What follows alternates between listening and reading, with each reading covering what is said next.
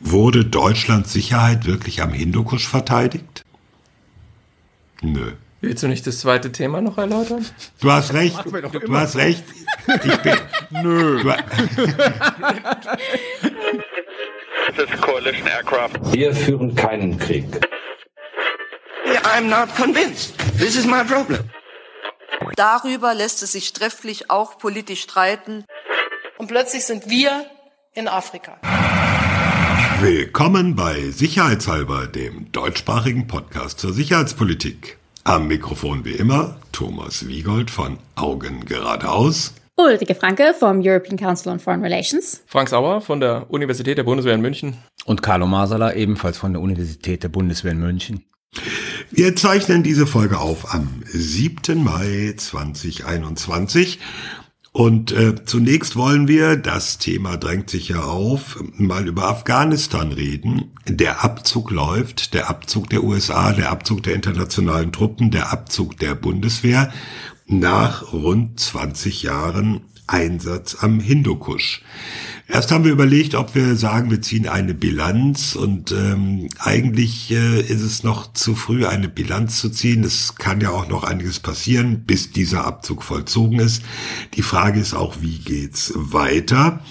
Was wir im Moment wissen, alle internationalen Truppen gehen raus, verstärken sich, die Taliban machen immer mehr Geländegewinne in Afghanistan hüten sich aber bislang davor, die internationalen Truppen anzugreifen. Ja, und so steht man da und sagt, okay, nach 20 Jahren ist aber auch gut. War der Einsatz erfolgreich oder, so muss man wahrscheinlich in Deutschland fragen, wurde Deutschlands Sicherheit wirklich am Hindukusch verteidigt? Und zweitens, weil es thematisch auch dazu passt, fragen wir uns, in welchen Konstellationen und unter welchen Bedingungen Deutschland künftig Streitkräfte in solche internationalen Missionen entsenden könnte. Oder eben auch nicht, weil das Grundgesetz hier Grenzen setzt. Afghanistan.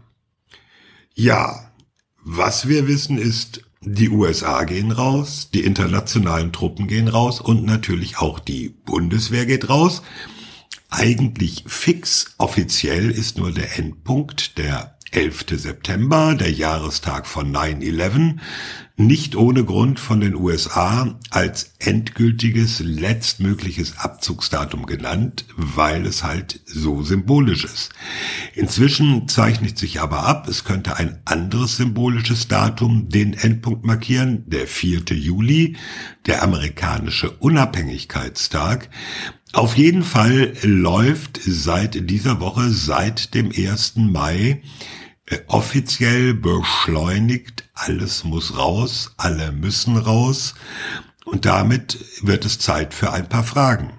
Zum Beispiel die Frage, die sich natürlich als allererstes stellt, ja, war das denn erfolgreich oder, wie man aus deutscher Sicht sagen müsste, Wurde Deutschlands Sicherheit am Hindukusch verteidigt? Ich schmeiß mal einfach in die Debatte rein. Ja, Deutschlands Sicherheit wurde bis ungefähr 2004 am Hindukusch verteidigt. Danach nicht mehr. Also, was ich damit sagen will, ist sozusagen, solange die Phase lief, die Taliban von der Macht zu entfernen und Al-Qaida zu zerstören, die Basen von Al-Qaida dort zu zerstören, kann man durchaus argumentieren, dass Deutschlands Sicherheit auch am Hindukusch verteidigt wurde, weil von diesen Basen halt in Ruhe Operationen geplant werden konnten.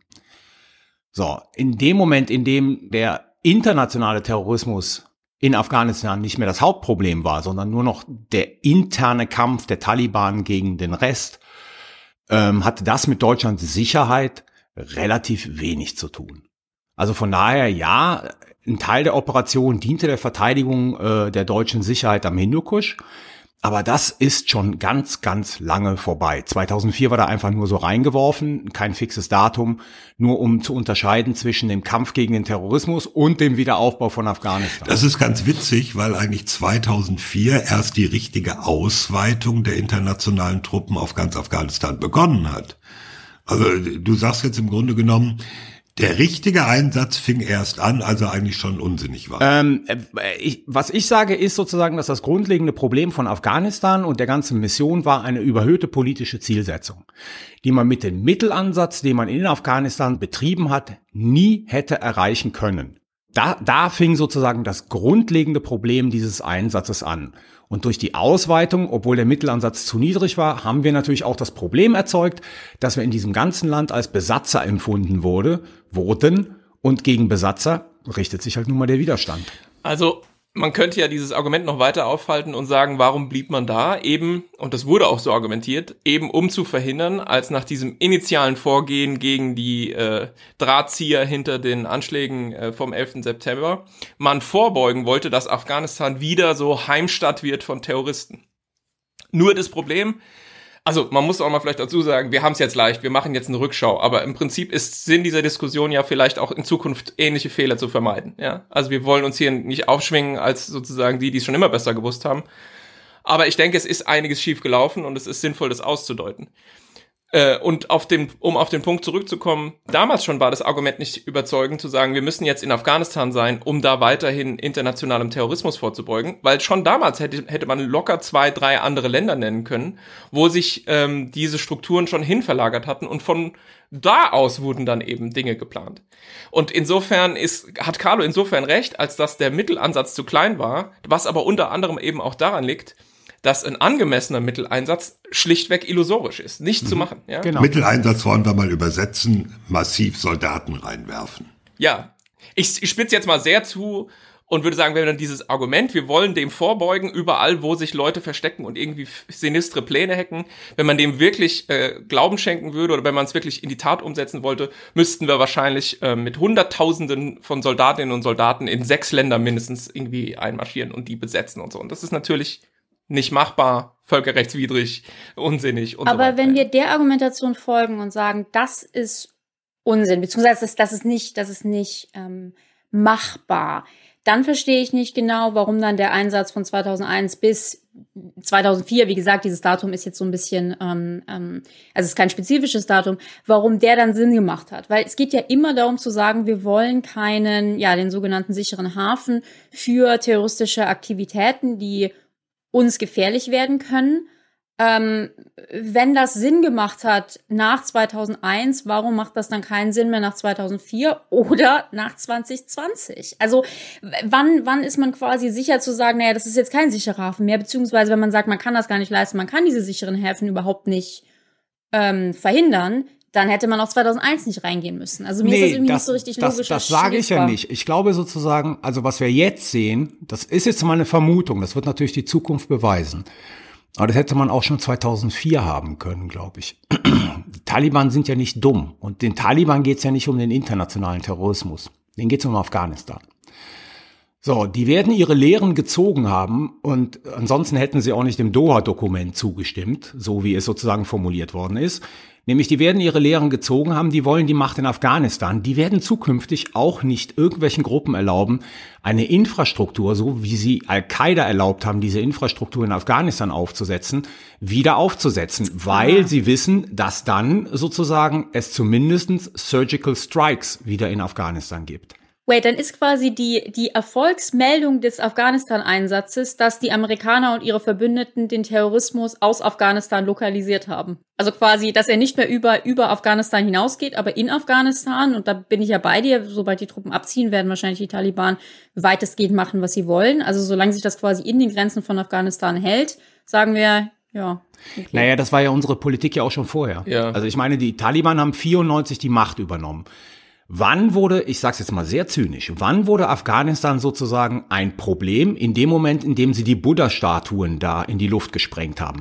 Vorher hat uns Afghanistan relativ wenig interessiert. Und, da sind, und da sind ungezählte Schiiten zu Tode gekommen. Also da wurde brutals Bürgerkrieg geführt mit gro großen Opferzahlen. Und ich zitiere mal einen äh, ehemaligen Mitarbeiter im National Security Council unter Clinton, dem mal auf einer Konferenz vorgeworfen wurde, dass die USA mit den Taliban im Prinzip ins Bett gegangen sein. Also es waren vor 9-11. Hm. Wo der sagte, nee, nee, wir sind nicht ins Bett mit denen gegangen, aber wir haben sehr stark mit denen geflirtet. Also ich würde ganz einfach zugespitzt sagen, Afghanistan war für uns so lange kein Problem, wie dort sich sozusagen Al-Qaida festgesetzt hat. Und dann sozusagen mit 9-11. Vorher haben wir Afghanistan relativ ignoriert international und haben die Taliban machen lassen, was sie wollten. Wie gesagt, Uncool fanden viele, dass sie die Buddha-Statuen in die Luft gesprengt haben. Da wurde dann plötzlich das Taliban-Regime ähm, international angeklagt. Mhm. Und äh, wisst ihr, für wen diese Argumentation doch jetzt eigentlich eines der größten Probleme darstellt? Die Deutschen. Die Ursprungsargumentation für Deutschland, ich meine, neben der Tatsache, dass man eben mit Verbündeten, ähm, also mit den USA, mitgegangen ist und die unterstützt hat, auch NATO Artikel 5 und sowas, war doch vor allen Dingen auch eine Argumentation zu sagen, wir können nicht zulassen, dass die Taliban in Afghanistan die Frauen unterdrücken, die Menschenrechte nicht ähm, einhalten, etc. Man kann auch sagen, für einen politischen Neuanfang in Afghanistan. Ja, und die Argumentation, das, das, die würde ja, und, und da bin ich ja sehr bei Frank zu sagen, also das können wir halt weltweit überhaupt nicht leisten. Also warum dann Afghanistan und nicht die 100 anderen Ländern, ja. wo das ein Problem ist. Aber das ist natürlich, weil das haben wir natürlich in keinster Weise erreicht und das wird mit Sicherheit nach Abzug der Truppen äh, noch problematischer. Genau. Und da liegt die Trennlinie zw äh, zwischen diesen beiden ähm, Zeiträumen, die Carlo jetzt willkürlich irgendwie auf 2001 mhm. bis 2004 2001 war nicht willkürlich. Hat. Ja, 2004 ist willkürlich. ja, also 2001 begann das Ganze, aber genau, aber ich würde auch sagen, das Kernproblem und vielleicht eine der Lehren, aber wir wollen ja nach Lehren noch, auch noch mal gezielt fragen, die man daraus ziehen muss. Das Kernproblem also ist, dass Deutschland nie ein klares, erreichbares Ziel dieses Einsatzes definiert hat. Natürlich ja. war am Anfang 2001 mit sozusagen der Beistandsverpflichtung im Rahmen der NATO äh, und der Solidarität mit den USA und der Sicherheitsratmandatierung äh, dieser ganze Einsatz völlig nachvollziehbar, politisch plausibel, völkerrechtlich gedeckt und so weiter und so fort. Ja, ja Moment, nee, nee, wir müssen jetzt mal zwei Dinge kurz voneinander trennen, die, die auch in der Debatte immer durcheinander kommen. Es gab diese Unterstützung der USA, äh, Operation Enduring Freedom, äh, um zu sagen, hier, wir bekämpfen mit euch den Terror. Das war das eine.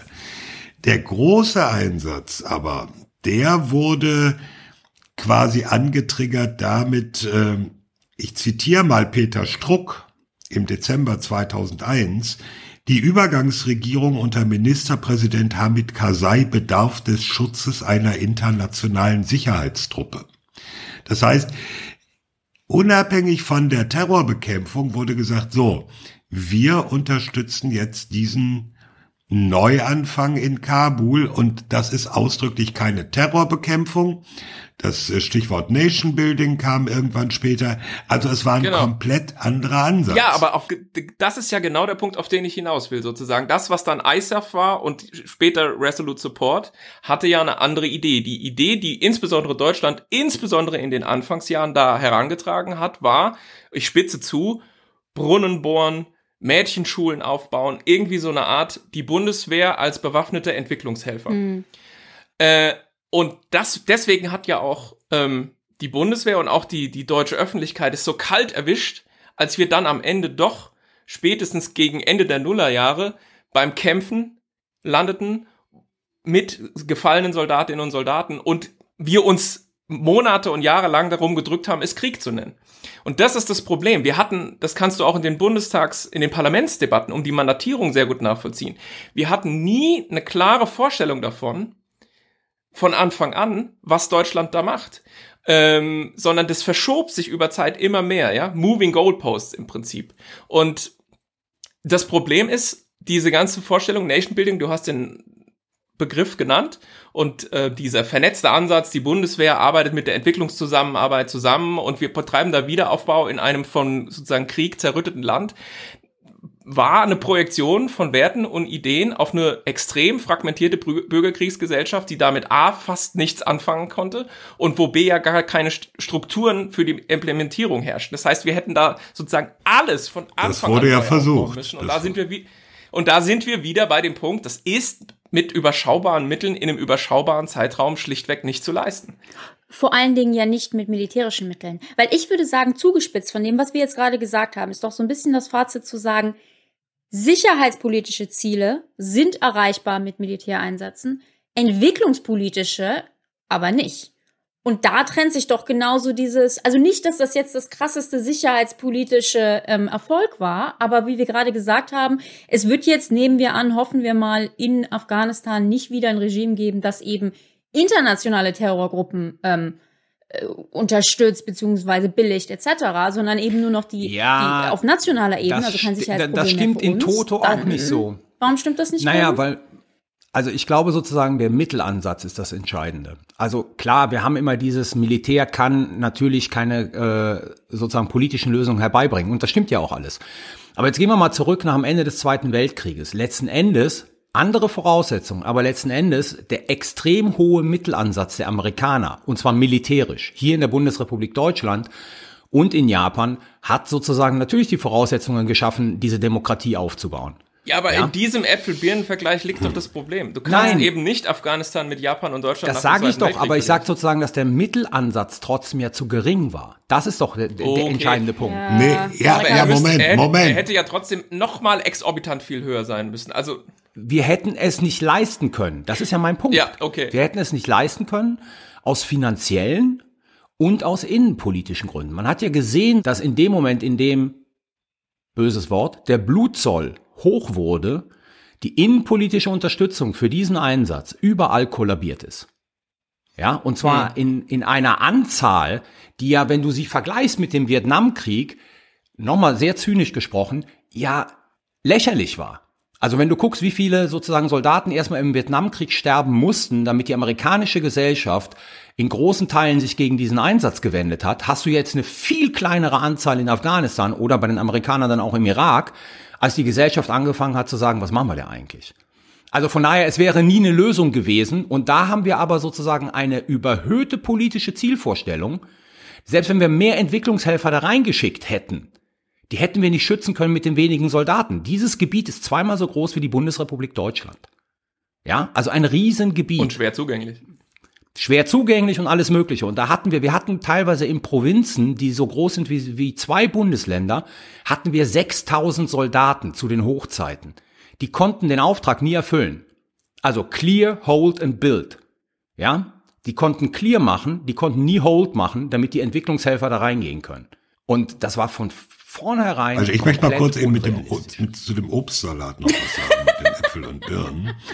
Äh, wenn man Carlos Vergleich mit dem Ende des Zweiten Weltkriegs und Deutschland folgt, da muss man ja auch sehen, dass neben einer starken militärischen Präsenz äh, der USA auch sehr viel andere Dinge auf ziviler Ebene gemacht Klar. wurden. So, und da, da kommen wir unter anderem an einem Punkt, äh, die Absichtserklärung, all diese zivilen Dinge in Afghanistan zu machen, die gab's ja, aber halt die Absichtserklärung. Und sehr schön ist das, ich weiß gar nicht, von wem das Zitat kommt, ähm, irgend, ich glaube, es war ein Italiener, der gesagt hat, man kann locker und einfach 200 Infanteristen nach Afghanistan befehlen. Man kann aber nicht 200 Richter nach Afghanistan befehlen, die da helfen, die Justiz aufzubauen. Ja, oder nimm das Stichwort Polizisten und Polizistinnen war ja, Ja. auch immer so ein riesiges Thema, dass Deutschland die entsenden sollte. Ich glaube, wir haben nie die. Ja, aber nur Nee, bei uns. ah, nur bei uns. ja, bei den nee, anderen nee, ich ja sag so. nur, aber auch da haben wir ja, glaube ich, nie die Zahlen erreicht, die eigentlich irgendwie avisiert Ah, wurden. Polizei ist übrigens ein sehr schönes Beispiel. Ähm, da möchte ich gerne mal einführen. Die- Das, äh, diese Mission ist ja jetzt äh, zum 30. April beendet worden. Da gab's ja auch immer diese, diese ganz unterschiedlichen, kulturell unterschiedlichen Ansätze. Äh, Die Deutschen haben eine Polizeiakademie in Kabul aufgebaut, die haben Kriminalisten geschult und an diese Dinge. Und aus afghanischer Sicht war die afghanische Polizei eine paramilitärische Organisation, um die Taliban zu bekämpfen. Die sollten nicht den Verkehr regeln und Straftaten aufklären, sondern die sollten in allererster Linie mit dem Maschinengewehr hinten auf dem Pickup irgendwo hinfahren und äh, gegen Aufständische vorgehen.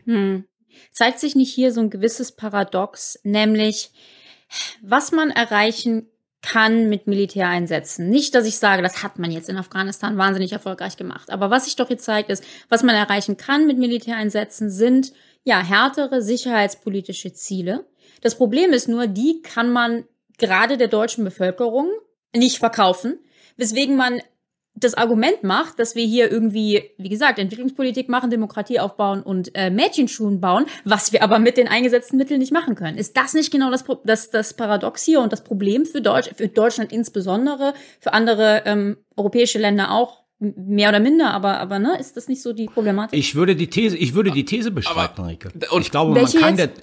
Man kann der deutschen Bevölkerung genau diese, ich sag jetzt mal 2001 Bestrafungsaktion Okay. verkaufen. Punkt. Sorry, man hat es Punkt, nicht, Ende. man hat es der deutschen Be Ja, Be Be Bevölkerung genau. nicht zugetraut, dass man es ihnen Genau, verkaufen kann. Das richtig. ist sehr fair, das stimmt. Das sollten wir nicht so propagieren, dass das nicht geht. Ja, okay, Genau. fair. Das heißt, wenn deine These stichhaltig ist, dann unterstützt die Carlos Argument, dass es nach Abschluss dieses die, des Umsetzens dieser härteren sicherheitspolitischen Ziele vernünftig gewesen wäre, Afghanistan zu verlassen.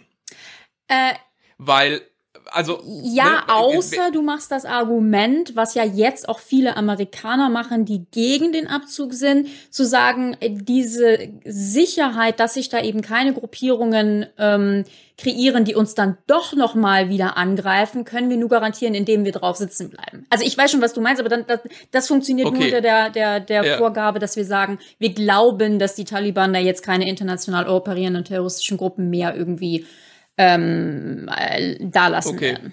Aber ja. Ja. Das ist aber eine gesonderte Frage, auf die wir ja nochmal kommen wollen. Die Frage, ist es richtig oder falsch, jetzt rauszugehen? Jetzt ist, sind wir noch bei der Frage, Deutschland? ähm, wir sind bei der Frage, Deutschland. war der Einsatz, war der Einsatz, war der Einsatz erfolgreich? Und ich würde sagen, er war nur, er war in Summe, in Summe nicht erfolgreich und bestenfalls in sehr begrenzten Feldern erfolgreich. Ich glaube, korrupte Eliten haben sich da massiv bereichert in den letzten paar Jahren. In der Fläche, glaube ich, sind wenig Verbesserungen für die äh, Zivilgesellschaft äh, entstanden in Afghanistan. Die Sicherheitslage jetzt, heute ist katastrophal schlecht und die Aussichten für bessere Entwicklung sind sehr, sehr düster. Das muss man einfach sagen. Und das ist deswegen so bitter, weil es natürlich, wir wissen ja, wir kennen ja die Bilder von den ähm, Frauenfußballmannschaften. Es saßen mal ein Viertel Frauen im Parlament in Afghanistan äh, äh, und so. Also es gab durchaus Etappensiege, kleine Erfolge und so weiter. Ich glaube, die Anzahl der Mädchen, die zur Schule gehen, hat sich mal zeitweilig vervierfacht und so. Und die Erwartungshaltung, die man realistischerweise haben muss, ist, dass all dies wieder zurück abgewickelt wird. Das macht es so bitter. Aber ähm, diese vielen kleinen Erfolge werden einfach überdeckt und aufgefressen von einem Gesamtbild, was Man muss sich auch auf einer anderen. Ebene ähm, einfach mal damit auseinandersetzen, dass wir uns ja auch nicht mit Ruhm bekleckert haben, die dort sozusagen eine Funkt ein funktionierendes halbdemokratische Staatsgebilde aufbauen wollten, indem wir bei den zweiten Präsidentschaftswahlen, die eindeutig zugunsten von Hamid Karzai gefälscht wurden und wo eigentlich Abdullah Abdullah der Präsident gewesen wäre, uns einfach entschieden haben, dass wir sozusagen den Wahlfälscher weiterhin als Präsidenten halten. Also man muss ganz einfach auch sagen, dass da sind Sachen passiert, die letzten Endes auf uns zurückschlagen als liberale Demokratien und unser Ansehen international jetzt nicht gerade befördern. Ja. Hm. Okay, also ich, ich nehme für die, für die Deutschlandfrage so ein bisschen mit, ähm, was wir ja, glaube ich, alle vier auch, auch predigen, nämlich ähm, in diesen sicherheitsverteidigungspolitischen Diskussionen ja ehrlicher zu sein, spezifischer zu sein, sicherheitsverteidigungspolitische Argumente vielleicht zu machen, eher als irgendwie irgendwelche anderen.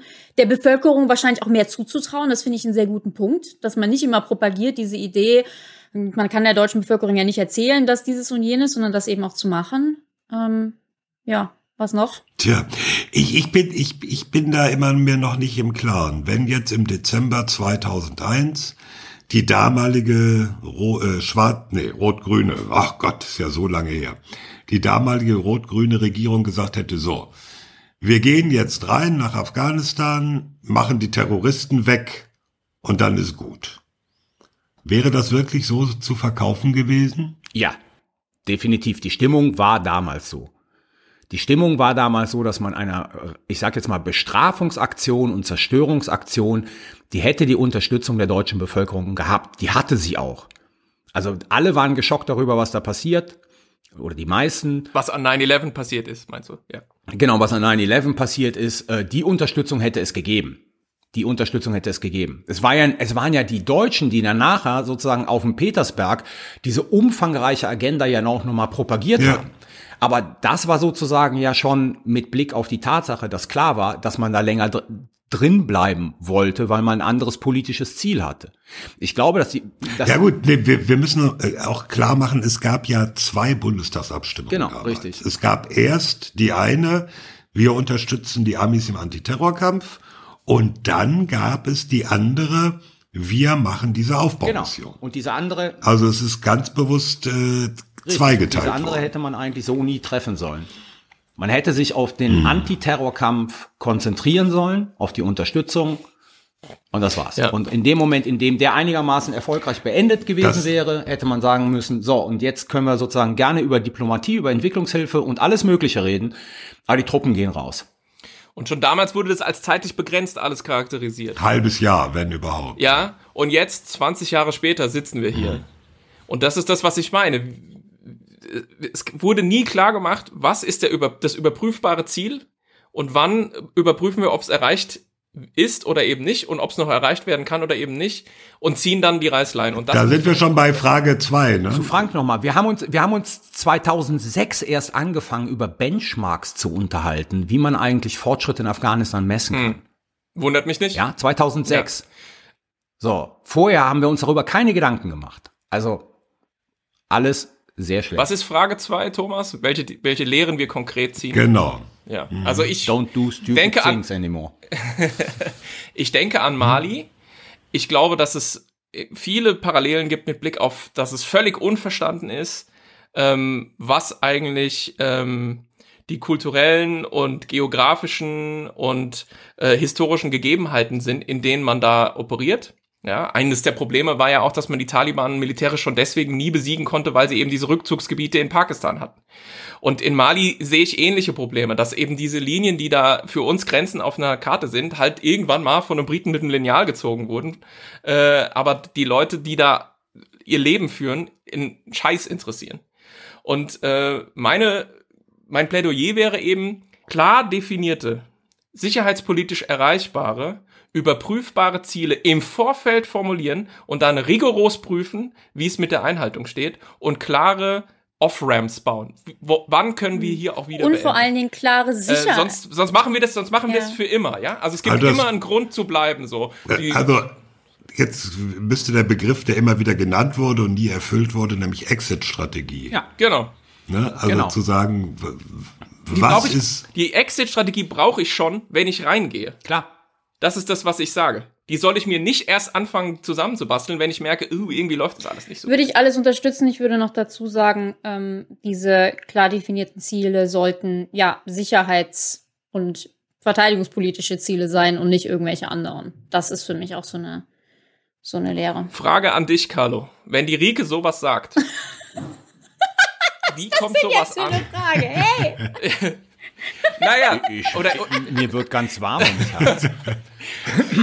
wenn die Rike sowas sagt, was macht das mit dir? Nein. Äh, nee, also ich habe das ja jetzt auch klar gesagt und es ist vielleicht sogar für die einen oder anderen auch überraschend, dass wir sozusagen hier so ein bisschen so eine klare Sicherheitspolitik-Kante versuchen reinzuziehen, weil das Dogma in Berlin ist ja der vernetzte Ansatz, ja, vernetzte Sicherheit, ressortübergreifend und so. Alle arbeiten Hand in Hand und das eine bedingt das andere. Keine Entwicklung ohne Sicherheit, keine Sicherheit ohne Entwicklung und so weiter und so fort. Ähm, ist das, würdest du das einschätzen, so mit Blick auf deine Kenntnis der, der, der, des Diskussionsstands im politischen Berlin? Ist das eher eine Randmeinung, die wir hier vertreten, dass wir sagen, lasst uns doch vielleicht Militär auf die militärischen Aufgaben begrenzen und uns nicht beim nächsten Mal wieder so überheben? Weil ich denke an all die Schlagworte, die mit Blick auf Mali rumgekickt werden. Sicherheitssektorreform, Entwicklung, Grenzsicherung. Und ich denke mir, was macht ihr euch da vor, Leute? Das wird nie irgendwie erreichbar sein.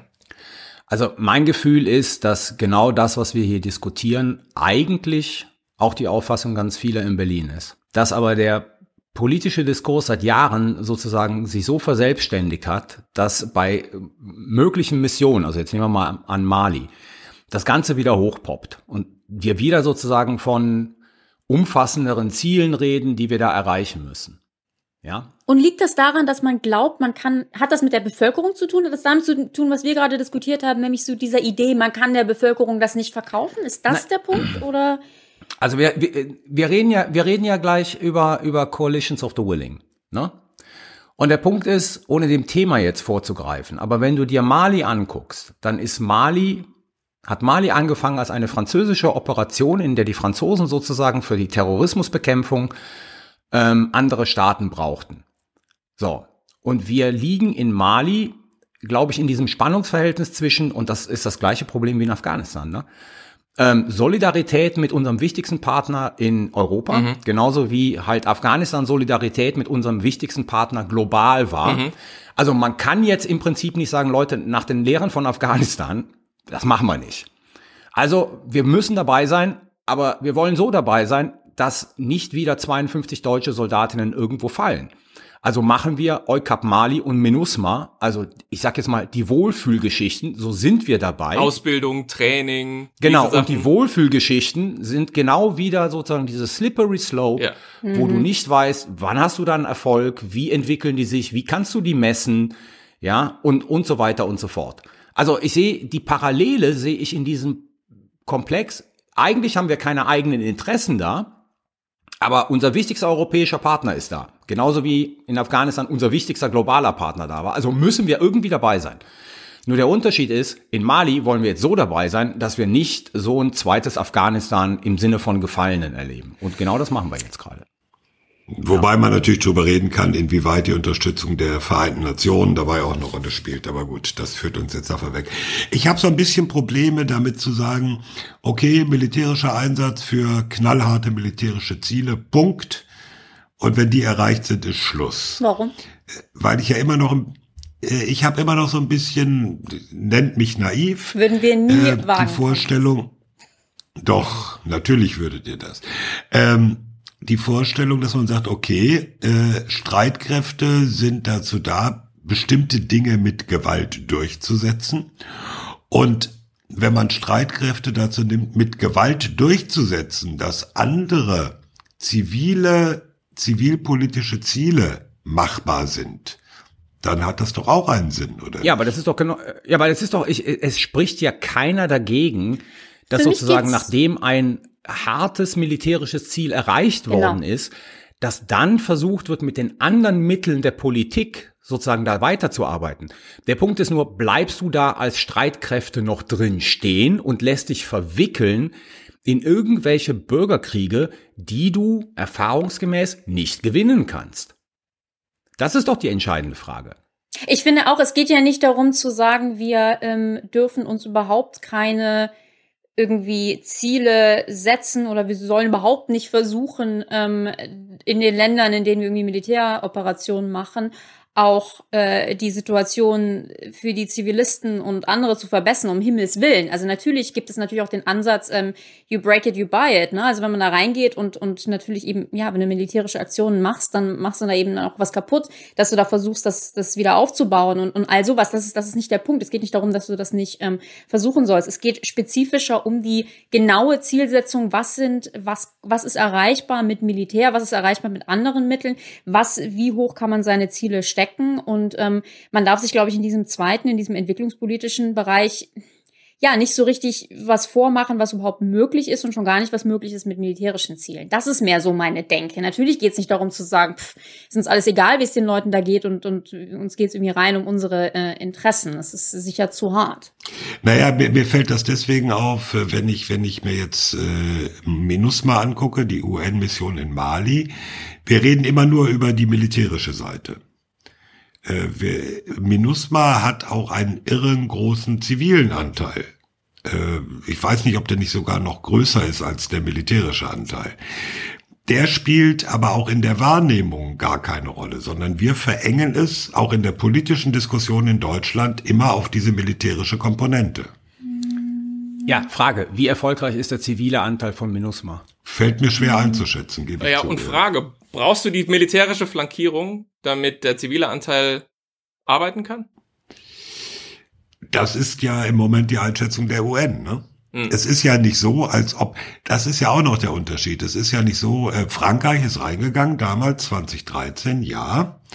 Aber dann hat die UN irgendwann diese Mission gestartet mit einem deutlich größeren Ansatz als dem rein militärischen. Ich, ich würde, wir können ja über Mali noch ja, mal jetzt, irgendwie jetzt, jetzt, jetzt ähm, gesondert sprechen. Nee, aber ja. ich will, ich will einen ja. generellen Punkt machen. Der, der geht jetzt an Mali weg, von Mali weg. Nämlich die Frage ist, sozusagen, wie willst du so eine Art von Demokratie in Ländern aufbauen, in denen es keine Demokraten gibt? Kann, kannst Punkt. du nicht von außen. Kannst du ein bisschen ja, helfen? Das ist aber genau. Und damit sind wir sozusagen bei Afghanistan und damit sind wir bei Mali. Ja. Es geht nicht. Es geht nicht. Du kannst dauerhaft keine Bürgerkriege und das Witzige ist ja sozusagen, wenn die Amerikaner von Endless Wars reden, in denen sie drinstecken, ne? Afghanistan ist ein Endless War unter Afghanen. Seit Jahrzehnten. Wie willst du das befriedigen? Ich hoffe befrieden. Das kannst du nicht befrieden. Äh, befrieden, ja. Das, kann, das kannst Ja, Das kannst du nicht befrieden. Das ist das grundlegende Problem. Ja? Wenn man zynisch ist, und das will ich jetzt sozusagen nicht als meine Vorstellung da reinschmeißen, aber sozusagen diese Länder haben immer unter sogenannten Strongmen funktioniert. Sehr fragil irgendwann mal, aber unter sogenannten Strongmen. Die können wir nicht da reinbringen, die wollen wir nicht da reinbringen. Das, was wir machen wollen, hat keinerlei Wurzeln in diesen Ländern. Und ist ein Prozess, den wissen wir selber als Europäer, der mehr als 200 Jahre dauert.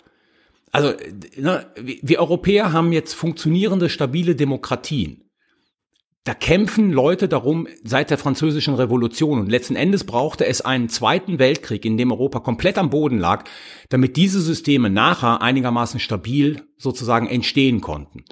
Das sind alles Voraussetzungen und wir glauben sozusagen, dass wir innerhalb von 20 Jahren ein Land, das keine Erfahrung mit Demokratie hat, wo es kaum Demokraten gibt, in so etwas wie ein demokratieähnliches Land verwandeln können?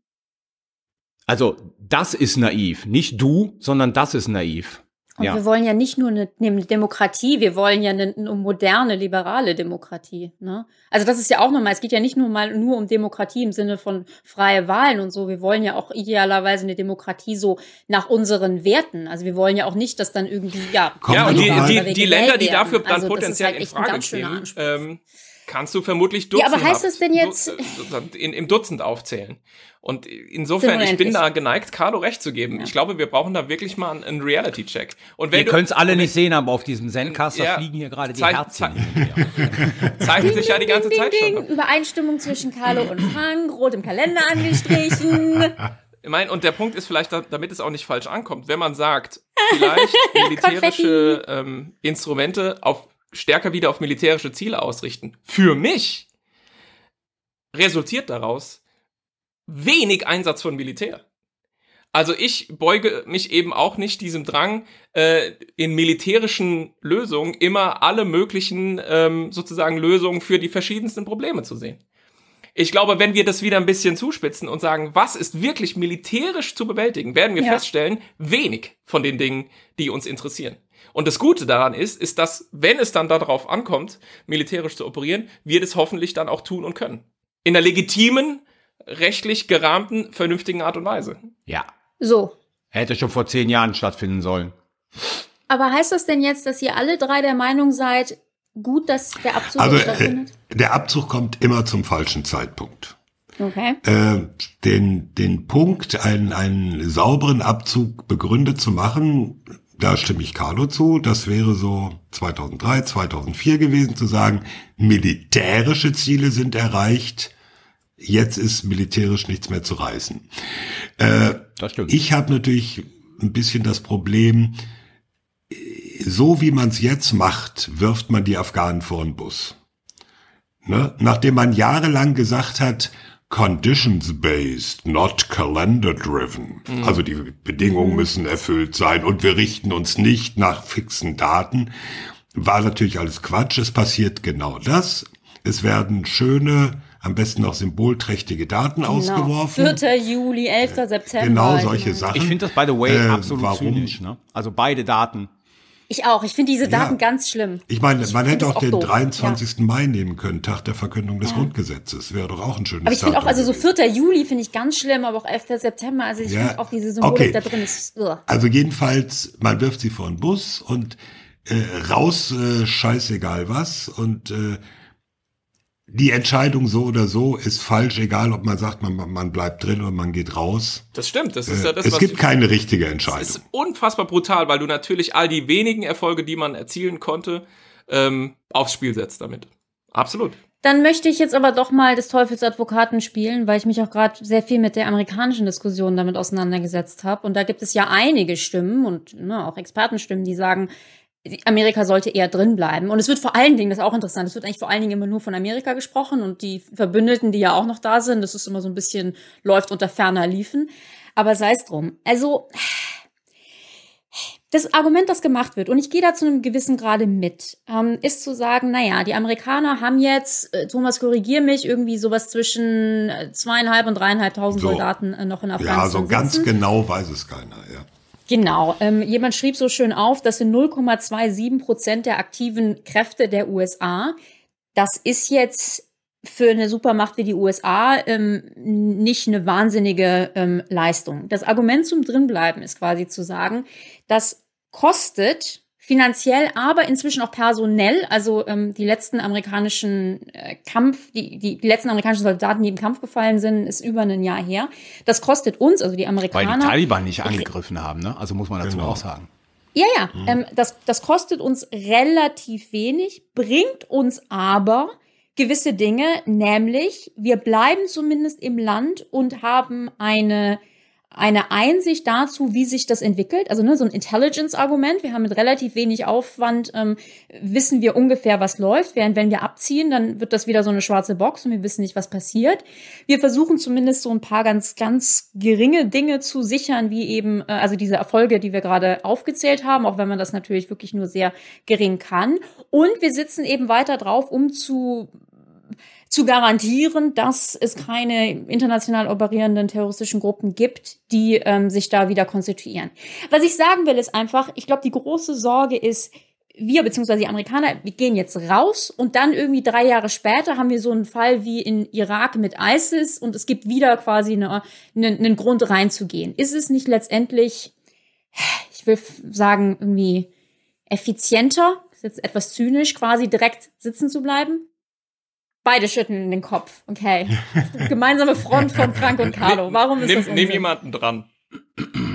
Ja, dann jetzt hast du schon angefangen. also ich würde sagen, es ist ein Strohmann-Argument, weil es tut ja so, als ob das Afghanistan äh, im Jahr 2021 das Afghanistan vom Jahr 2001 ist. Und es tut so, als seien die USA und die US-Streitkräfte und die US-Geheimdienste äh, des Jahres 2021, die des Jahres 2001. Will sagen, man sollte doch jetzt nicht naiv sein und denken, wenn die Amerikaner ihre regulären Truppen da abziehen, äh, heißt es ja nicht, dass dieses Land wahrscheinlich weiterhin beschwärmt wird von äh, CIA-Personal äh, überflogen wird, Tag ein, Tag okay. aus mit Tausenden von Drohnen. Und Dann ziehen sie halt nicht wirklich und, ab, ne? Naja, klar ziehen sie nicht also, wirklich ab, aber ja. das ist okay. deswegen ja auch die symbolischen Daten. Das ist Symbolpolitik, mhm. ja. Natürlich sind da weiter Geheimdienstoperationen, natürlich sind da weiter Drohnenoperationen, natürlich ist da weiter Entwicklungszusammenarbeit. Äh, und natürlich sind da wahrscheinlich Zehntausende von Priva privaten Militärdienstleistern, äh, die da US-Politik umsetzen. Insofern, ich kaufe das nicht, dass das sozusagen in drei Jahren wieder eine Blackbox ist und dann nochmal drei Jahre später springt da quasi äh, der Springteufel raus und wir reiben uns die ist Augen ja, und denken, ja oh nein, Irak. hat keiner kommen sehen. Aber warum hat das dann im Irak nicht funktioniert? Weil im Irak hatte man ja überspitzt, also ich, ich generalisiere jetzt ein bisschen, ähm, die Situation, Mann, also die Amerikaner sind abgezogen, ein paar Jahre später hat ISIS, muss es wieder rein. Da hat das ja irgendwie nicht funktioniert. Ja, weil sich, weil sich keiner drum gekümmert hat. Das ist der Punkt. Also ich meine, ISIS hat man beobachtet und dann haben sie sozusagen ihre Offensiven gestartet. Und das kam ja vielen gar nicht ungelegen in der irakischen Situation. Dann haben sie festgestellt, äh, ISIS ist ja noch schlimmer sozusagen als Al-Qaida. Und dann hat man angefangen zu reagieren. Ich will noch mal was zu den Argumenten auch sagen. Also zu dem, was Frank gesagt hat. Also internationale Terrorgruppen. Ich würde ja mal stark annehmen, ähm, die Taliban haben ein eigenes Interesse daran, sowas nicht mehr zuzulassen, weil sie wissen, okay. dann kommen die Leute zurück. Afghanistan wird nicht eine Blackbox sein, weil wir alle gesehen haben, was passiert ist. Deswegen wird die Aufmerksamkeit da sein. Dritter Punkt, man kann, sollten die Taliban so dumm sein, was man ja dann doch nicht ausschließen kann und wieder sozusagen irgendwelchen Gruppen Safe Haven geben, man kann die ja auch sozusagen aus benachbarten Regionen bekämpfen. Also, du brauchst ja nur sozusagen einen Flugzeugträger irgendwo in, in der Region mit Cruise Missiles und dann kannst du diese Basen beschießen. Du brauchst eine Basis sozusagen in der Region, dann kannst du Maintenance Bombing betreiben. Also all das geht, ohne dass sozusagen die USA in Afghanistan sein müssen. Und jetzt kommt noch mal was Maintenance zu Bombing ich jetzt schon gibt Shitstorm äh, auf Twitter. Und jetzt kommt noch was äh, zur Präsenz der Amerikaner. Die Koalition hat wie viel? 10.900 Truppen da gerade stehen. Ne? Die haben es in den letzten fünf Jahren nicht verhindert, dass die Taliban mittlerweile geschätzt zwischen 50 und 70 Prozent des Territoriums wieder kontrollieren. Aber nur Was das war denn- ländliche, nicht die Städte. Ja, schön. Aber sie kontrollieren halt Oh 50 bis Mann. 70 Prozent des Territoriums. ja, ja, schon klar. So, also von daher stellt sich die Frage, was sind diese Koalitionstruppen noch heute noch mehr, übertrieben gesagt, als die Palastwache des afghanischen Präsidenten? Ja, Also Rike, ist- ich will noch mal noch einen feineren Punkt äh, draufsetzen. Weil ich sagte, dafür, dass das alles grob Ein feiner Ja. Punkt von Frank. das ist doch die Jetzt kommt übliche der Arbeitsteilung. intelligente Herr Sauer. Äh, ich sag's anders, einen größeren Punkt. Okay? Ah, Du hast sehr viele mittelgroße, wichtige Punkte gemacht. Ich mache jetzt einen großen. Show us what got. Ähm, der Punkt Großer ist, was, Haufen. was, ich, was ich meinte, ähm, als ich sagte, ich, ich kaufe dieses Argument nicht oder ich halte es für ein Strohmann-Argument, dass wir wieder in eine prekäre Sicherheitssituation kommen, ähm, wenn jetzt diese roundabout 2.000, 3.000 US-Soldatinnen und Soldaten heimgehen. Wenn wir nochmal zurückgehen an den Anfang dieser ganzen Geschichte, dann war der Afghanistan-Einsatz eine Reaktion auf die Terroranschläge in den USA am 11. September. Und die Idee war, und da würden ja Carlo und ich auch mitgehen, zu sagen, das kannst du so nicht stehen lassen, hier muss man jetzt reagieren. Und die Reaktion militärischer Natur war eben, Al-Qaida zu bekämpfen in Afghanistan, wo sie, wo die Taliban ihnen Unterschlupf geboten haben. Und die Logik dahinter war, wenn wir das tun, verhindern wir weitere Angriffe aus diesem sicheren Hafen, diesem Safe Haven. So, und mein Argument ist, das ist das Kernproblem an dem Paradigma des Krieg gegen den Terror. Die Vorstellung, dass wir mit primär militärischen Mitteln Terror bekämpfen und Terroranschläge verhindern können. Wesentliche Teile des Anschlags vom 11. September wurden in Hamburg geplant. Hm. Ne? Wird ja gerne mal vergessen. Hätte man Und- auch bombardieren können. gibt's verschied verschiedene Gründe für. Jetzt, äh, äh, aber um auf den Punkt zurückzukommen, sage ich ja die ganze Zeit schon, wenn du das wolltest, müssten wir wahrscheinlich in einem halben Dutzend oder einem Dutzend Ländern permanent militärisch operieren. Die Vorstellung, dass man militärisch mit Truppen verhindert, dass irgendwo in der Fußgängerzone jemand sich in die Luft sprengt in Castrop-Rauxel, ist Unsinn. Und das ist, glaube ich, auch eine zentrale Lehre, die wir aus den letzten 20 Jahren ziehen Ja. müssen. Die ist saumäßig unbequem, weil es natürlich immer einfach ist zu sagen, wir haben da Soldatinnen und Soldaten hingeschickt. Ja, aber Leute, was bringt's wirklich?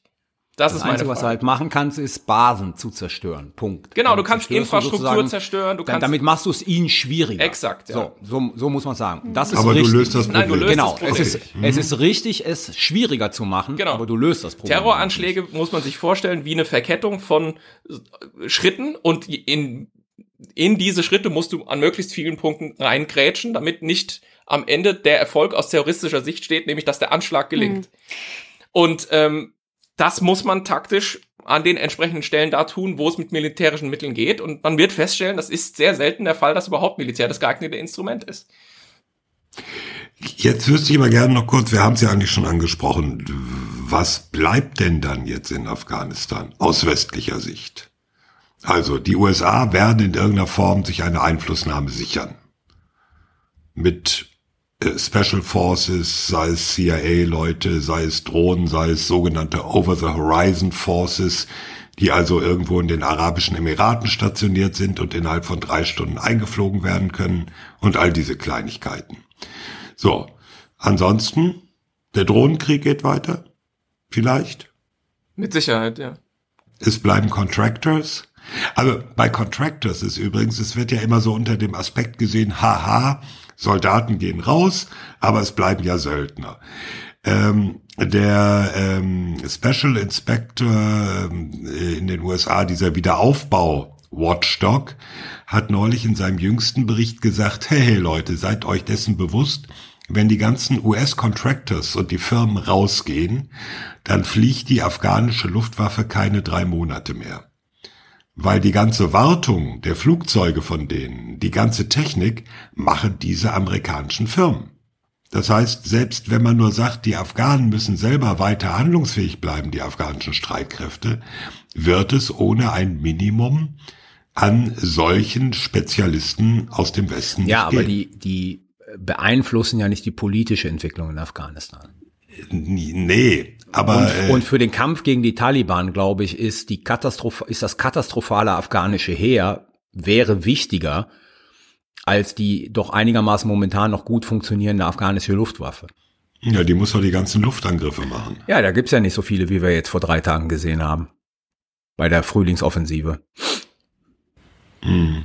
Ja, Ja, aber worauf willst du hinaus? Nee, Thomas? ich will darauf hinaus, äh, dass äh, es nicht so sein wird, alle westlichen äh, Truppen und Contractors gehen raus, Zaun drum, Tür zu, fertig. Das wird, das wird, das wird aber in Nee, dem Moment ja passieren, gesagt. in dem die Taliban die, die Herrschaft bekommen. Die werden die Amerikaner rausschmeißen. Also die Contractors und so weiter.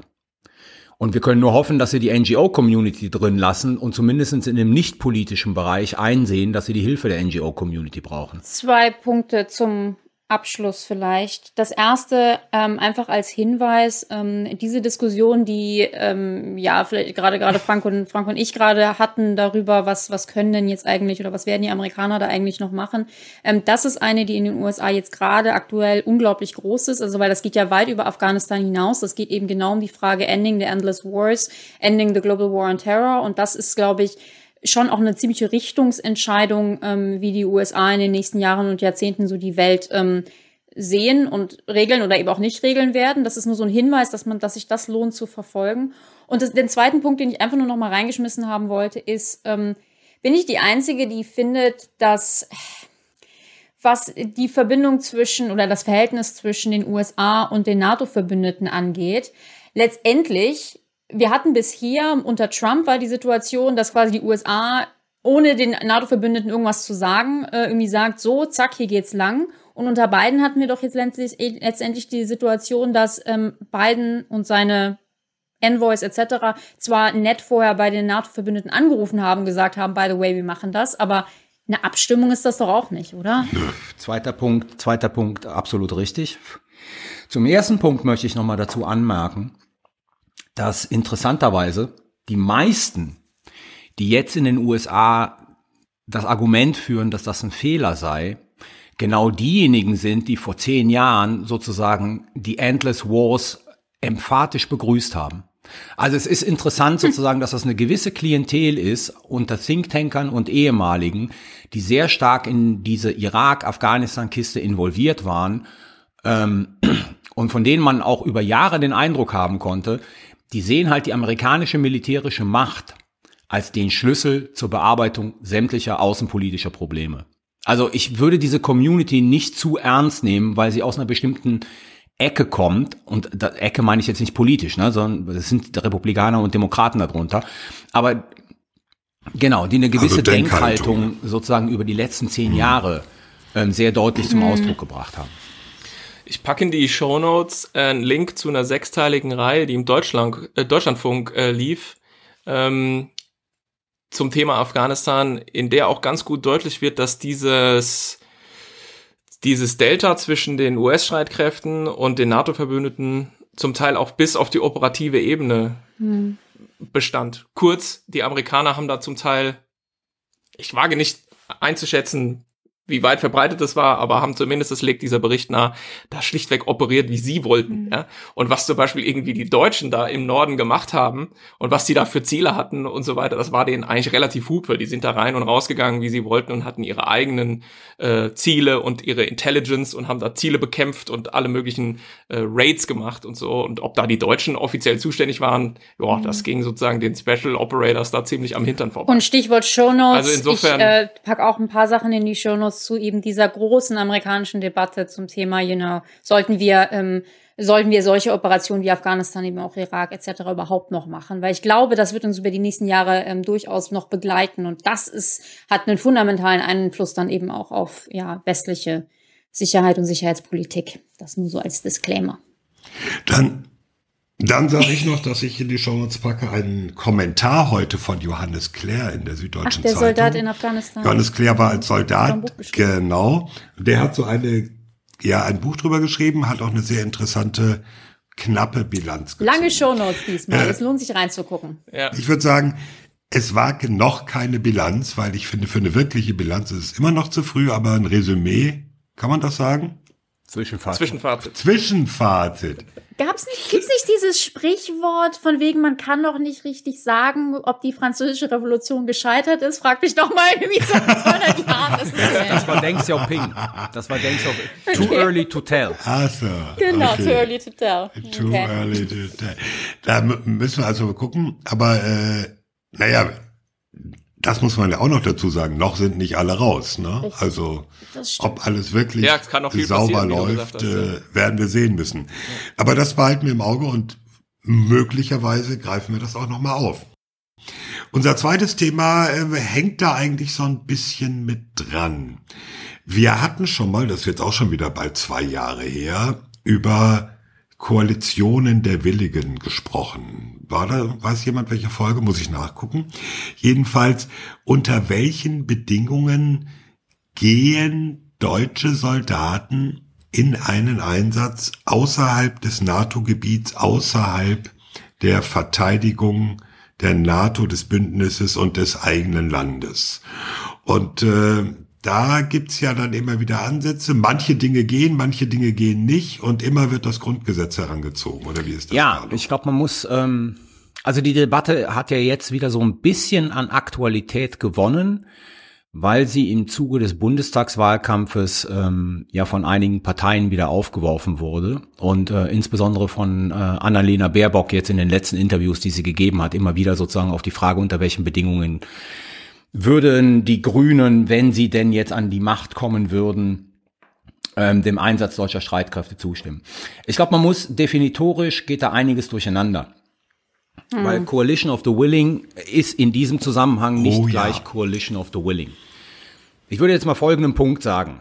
Die meisten Operationen, die militärisch stattfinden, auch mit Mandat, sind Coalitions of the Willing. Weil Weil, Und ich glaube, jetzt, jetzt leistest du Vorschub der, der Konfusion, die du selber beklagst. Aber okay. Nein, weil sozusagen es gibt ein Mandat und eine Gruppe von Staaten, auch innerhalb der NATO, macht eine militärische Operation. Eine Gruppe von Staaten, auch sozusagen der EU-Mitglieder, macht mit einem Mandat eine militärische Operation.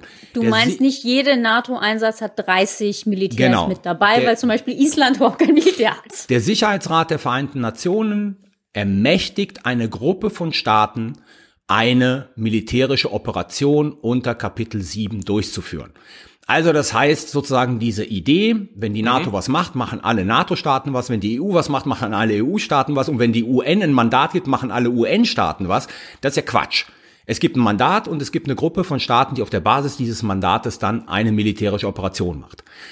Das Interessante ist, dass in den letzten Jahren immer öfters sozusagen sich Gruppen von Staaten zusammenfinden und militärische Maßnahmen überlegen, die kein Mandat haben. Weder von der VN, weder sozusagen von der NATO, noch von der Europäischen Union. Und darum geht jetzt diese Debatte. Dieses Phänomen ähm, wird im Weißbuch und in der KDB der, der, der Bundeswehr, also Konzeption der Bundeswehr, wird also, sozusagen erwähnt genau. als ein neues Phänomen, dem gegenüber sich Deutschland verhalten müsste. Ähm, und das ist im Prinzip die Debatte, um die sich alles dreht. Wie verhält sich Deutschland, wenn eine Gruppe von Staaten ohne Mandat des Sicherheitsrates der Vereinten Nationen, ohne ein Mandat der NATO, ohne ein Mandat der Europäischen Union eine militärische Operation durchführen will. Nimmt Deutschland daran teil oder nicht? Und da kommt dann halt sozusagen das gute Grundgesetz ins Spiel, das so interpretiert wurde in der Vergangenheit und auch heute noch wird, dass man sagt, das ist für die Bundesrepublik Deutschland ein No-Go, weil es sozusagen vom Grundgesetz nicht gedeckt wird. Und das Problem, das möglicherweise politisch entstehen könnte, ist ganz einfach, dass genau diese Konfiguration militärischer Einsätze zukünftig zunehmen wird, die Anfrage an Deutschland gerichtet werden wird und die Deutschen sich dazu verhalten müssen. Und momentan ist sozusagen der offizielle Take in Berlin, das ist ein No-Go. So viel, um den Rahmen abzustecken. Und jetzt nochmal, damit es auf gar keinen Fall durcheinander geht. Wenn wir hier von Koalitionen der Willigen sprechen und es steht sogar im Titel dieser Episode, dann meinen wir den zweiten Fall. Kein Mandat von Vereinte Nationen, NATO oder EU. Das ist das, was wir meinen, wenn wir von Koalitionen der Willigen sprechen. Und das ist eigentlich auch das, was man sinnvollerweise darunter verstehen sollte, wenn man den Begriff Koalition der Willigen verwendet. So.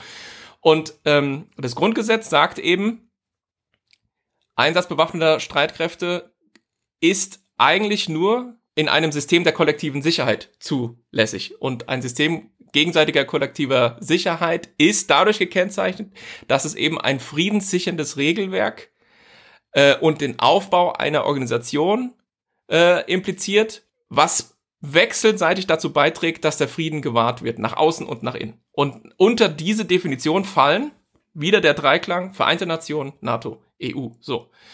Sprich, Und, die ähm, Deutschland darf nur ja, militärische Operationen durchführen, die Bundeswehr darf nur in militärische Operationen gehen, wenn es ein Mandat von den Vereinten Nationen, von der NATO oder von der EU gibt, wenn das gemeinsame Operationen sind und es reicht nicht, dass irgendwie mit, Mit- Resolution? Resolution Halt, des ich- ich- Sicherheitsrats, Artikel 5 NATO oder die zwei Genau. Artikel 42, 7 und 43 44, EU. 44 EU. Klammer, Klammer Genau. auf, So. äh, ehe das Verwirrung. Halt, ganz kurz, Klammer auf, gilt nicht für Landesverteidigung und gilt, gilt Natürlich, nicht für genau. nationale Rettungsaktionen, zum Beispiel von entführten Genau. Deutschen. Klammer zu. So.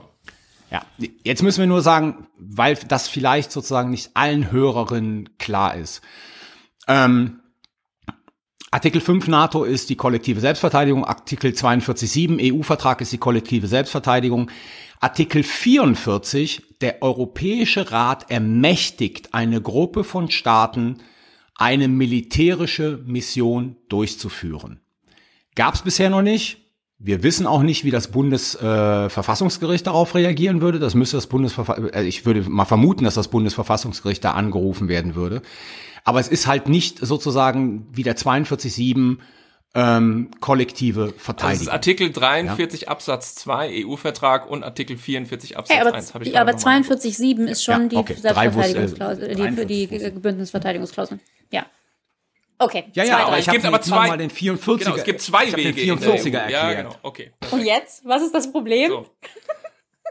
Jetzt, und jetzt beenden wir die, die juristische Diskussion, ja. Also es sollten sich jetzt vielleicht alle sozusagen, wir werden sicher auch noch Artikel 87 Grundgesetz und Artikel 24 Grundgesetz äh, erwähnen. ja. Das müssen sich jetzt alle Hörerinnen und Hörer bereitlegen, um es nachzuschlagen. Ja. Worum es hier ja natürlich jetzt eigentlich geht, und jetzt sage ich euch mal was. Für mich war die Vorbereitung auf dieses Thema hochspannend und überraschend insofern, als dass ich dachte eigentlich, dass der rechtliche Rahmen viel klarer gesteckt ist und viel weniger äh, Spielraum zulässt, als es tatsächlich der Fall ist. Also ich muss ganz offen Genau, sagen, nämlich nicht. viel gelernt, als ich angefangen habe, hier zu diesem Thema zu lesen. Und wir stellen fest, und das ist ja das, was wir jetzt hier tun wollen, es bedarf einer politischen Diskussion um die Auslegung des Grundgesetzes. Und Genau. da ist offensichtlich Richtig. Weitgehend unbeachtet der breiteren Öffentlichkeit zurzeit einiges so am, Ja, schon länger. am Knarzen, am Schon Knarzen im Gebäck. Also man muss ja, das Verrückte ist ja, es gibt kein Gesetz, das direkt den Auslandseinsatz der Bundeswehr regelt. Also der Bundestag hat bewusst, unbewusst, gewollt, nicht gewollt, nie ein Gesetz verabschiedet, wo drin steht, also Bundeswehr eingesetzt, erstens Landesverteidigung, zweitens Bundesverteidigung und drittens, wenn, erstens, zweitens, drittens. Das ist nie passiert. Und dadurch kommen wir ja in diese Situation, dass es einer Interpretation dieses Grundgesetzartikels 24 obliegt, was ist denn eine systemkollektive Sicherheit? Und ähm, ich frage mal so wiederum ganz simpel, dann verstehe ich aber nicht der Einsatz bei Counter Daesh, also dieser Anti-ISIS-Einsatz in Jordanien, im Irak, in Syrien, äh, der ist doch auch so eine Koalition der Willigen. Da ist die Bundeswehr dabei. Ja, richtig. Die Spezialkräftemission Takuba der Franzosen im Sahel, wo Deutschland seine politische Unterstützung erklärt hat, da sind keine deutschen Soldaten dabei, weil das geht nicht nach dem Grundgesetz, hat mir vor paar Tagen noch der Vorsitzende des Verteidigungsausschusses gesagt. Ja, das verstehe ich doch nicht. Ich würde sagen, weil es letzten Endes eine politische Frage ist. Also, wenn wir jetzt Counter Daesh nehmen, Counter Daesh beruft sich ja auf, ich hab's nicht im Kopf, auf irgendeine UN-Resolution. ja, die nicht Counter Daesh ermächtigt, aber sozusagen, wo interpretiert wird, daraus kann man Counter Daesh ableiten. Mhm. Interessanterweise haben das die Amerikaner in ihrem Irak-Einsatz ja auch so gemacht. Ne? Die haben ja so eine alte Irak-Resolution genommen und sagen, die ist ab, das ist abgedeckt, dass wir jetzt sozusagen in den Irak reingehen. So, es ist ja nie überprüft worden, ob sozusagen diese, also vom Bundesverfassungsgericht, ob diese UN-Resolution wirklich so interpretiert werden kann, dass sie Counter Daesh abdeckt. Also letzten Endes ist mein Punkt, es ist eine politische Entscheidung, warum wir bei Counter Daesh teilnehmen und bei Takuba nicht. Und warum wir höchstwahrscheinlich in Mosambik, e, egal in was für einem Setting, wenn das jetzt demnächst passieren sollte, auch nicht teilnehmen werden, weil es letzten Endes immer eine politische Entscheidung ist. Ich kann mal versuchen, das zu rekonstruieren. Also Artikel 24 Grundgesetz Absatz 2 sagt, der Bund kann sich zur Wahrung des Friedens einem System gegenseitiger kollektiver Sicherheit einordnen. So, 94 gab es dieses berühmte Out of Area äh, Urteil des Bundesverfassungsgerichts, was eben gesagt hat, ich habe den Wortlaut jetzt nicht da, der Bund ordnet sich nicht nur in dieses System ein, sondern das Einordnen in das System impliziert, dass man eben auch so die anfallenden Aufgaben in diesem System mit übernimmt. Das war damals gemünzt auf die Crews in den multinational besetzten AVEX-Flugzeugen, ja, weil irgendjemand mal auffiel, so, hm, da sitzen die ganzen Bundeswehrsoldaten drin, dürfen wir das eigentlich? Und jetzt ist das, was du's. Irgendjemand ist total witzig. Jetzt. Naja, der, der, der Punkt war ja folgender. Das Bundeskabinett hat den Einsatz beschlossen mit, mit der, der FDP. Mit der Stimme des Außenministers Kinkel, der dann vor die Tür getreten ist, sich seinen Parteivorsitzenden Hut angezogen hat und gesagt hat, das lassen wir jetzt in Karlsruhe überprüfen. okay, das lasse ich mir auch kommentiert stehen, auch wenn es mich sehr amüsiert. Ähm, und um den, um den Faden vorzuspinnen, so wie Carlo das jetzt schildert, ist jetzt kollektive Sicherheit ähm, bei Counter Daesh der Rahmen die UN und da kann man sagen, die Entscheidungsgrundlage ist gegeben, wenn der Sicherheitsrat entweder ein eindeutig ermächtigendes Mandat ausspricht oder, und das ist Carlos Punkt, es kann ausreichen, wenn, wenn man den da so rein interpretieren kann. Also quasi, dass, wenn da sowas drinsteht wie all necessary measures, also alles Notwendige tun, damit irgendwie das Ziel, was in dieser Resolution zum Ausdruck kommt, erreicht wird. Und da, ja, also das ist ein super Beispiel, um zu zeigen, wie viel politischen äh, Handlungsspielraum man da hat. Ich tue mich jetzt aber ein bisschen schwer mit der Aussage, dass es letztendlich nur eine politische Entscheidung. ist. Es ist nicht dann, nur eine politische genau, Entscheidung, weil, weil, aber es ist eine rechtlich und politische Entscheidung und der, der, der, genau. sozusagen die Distanz zwischen den beiden ist größer, als ich dachte. Du hast also relativ sprich, viel Ellbogenfreiheit, um da durchzukommen. Ich will jetzt zum Beispiel das völkerrechtliche Fass nicht aufmachen, weil ich mich da nicht auskenne. Aber findet man auch, ist glaube ich in den Show Notes. Es gibt ein Gutachten, äh, da geht es um die Straße von Hormuz, mhm. glaube ich, äh, des, des, der wissenschaftlichen Dienste des Deutschen Bundestages. Die sagen, naja, es gibt auch einen Artikel 25 im Grundgesetz mhm. und ähm, der heißt, ähm, Völkergewohnheitsrecht wird ins Verfassungsrecht übertragen. So, und wenn was Völkergewohnheitsrecht ist oder so interpretiert werden kann, dann kann Deutschland Sachen machen, die eigentlich sozusagen möglicherweise entgegen Artikel 24 stehen. Ja? Also es ist eine unheimliche Interpretationsspielraum, der da gegeben ist. Es ist nicht, und das teile ich, was Frank sagt, es ist nicht so eindeutig, wie es oftmals in der, in der politischen Debatte suggeriert wird, weil es natürlich einfach ist zu sagen, das ist nicht erlaubt, weil dann kann man eine Diskussion abbinden. Genau, und darauf will ich nämlich hinaus, weil also ich kenne diese Diskussion vor allen Dingen aus dem deutsch-französischen Kontext, weil die Franzosen ja eben eher schon mal sagen, Koalition der Willigen, wir machen jetzt Folgendes, und dann sagt der deutsche Counterpart jedes Mal, sorry, wir können nicht mitmachen, weil das Gesetz verbietet das. Und was ihr jetzt quasi sagt, oder mindestens du, Carlo, ist, dass das halt sehr, dass das eine Interpretation ist. Ja. Also das quasi eine, Absolut. Es ist nicht so eindeutig. ist schon irgendwie ein bisschen schwierig. Es ist nicht so eindeutig. Also ich hätte da auch eine Anekdote zu, natürlich. Als 2013 äh, Frankreich mit der Operation Serval in Mali reinging, kam die Frage an Deutschland, könnt ihr uns nicht helfen mit Luftbetankung für unsere Rafale-Kampfjets, die wir da einsetzen? Und dann hat Deutschland, Deutschland sich ein bisschen rumgedrückt, weil man wollte ja auch nicht sagen, ey, Franzosen machen wir nicht, geht nicht, wollen wir nicht, sondern hat gewartet, bis es eine UN-Resolution gab, mit der eine Aktion in Mali ermächtigt wurde Und die Wartezeit auf die UN-Resolution hat man damit überbrückt, dass man technisch die Betankung französischer Jets durch deutsche Tankflugzeuge zertifizieren musste. Komischerweise dauerte diese Zertifizierung genau so lange, bis es diese UN-Resolution gab. Und das war dann sehr pragmatisch gelöst. Ähm, letzte Variante, wie man es rechtlich rückbinden kann, weil wir jetzt doch tatsächlich alle durchgehen. Ähm, also wir haben gesehen, Artikel 24, Systeme kollektiver Sicherheit, VN, EU, NATO. Carlo hat diesen Punkt gebracht. Artikel 25, die allgemeinen Regeln des Völkerrechts sind Bestandteil des Bundesrechts. Also was die anderen so völkerrechtsgewohnheitsmäßig so etabliert haben, machen wir dann halt auch einfach mit. Problem gelöst. Das ist die Variante 2. Und Variante 3, und die ist jetzt auch gerade in der Diskussion gewesen, ist Artikel 87a Absatz 1. Der Bund stellt Streitkräfte zur Verteidigung auf. Punkt.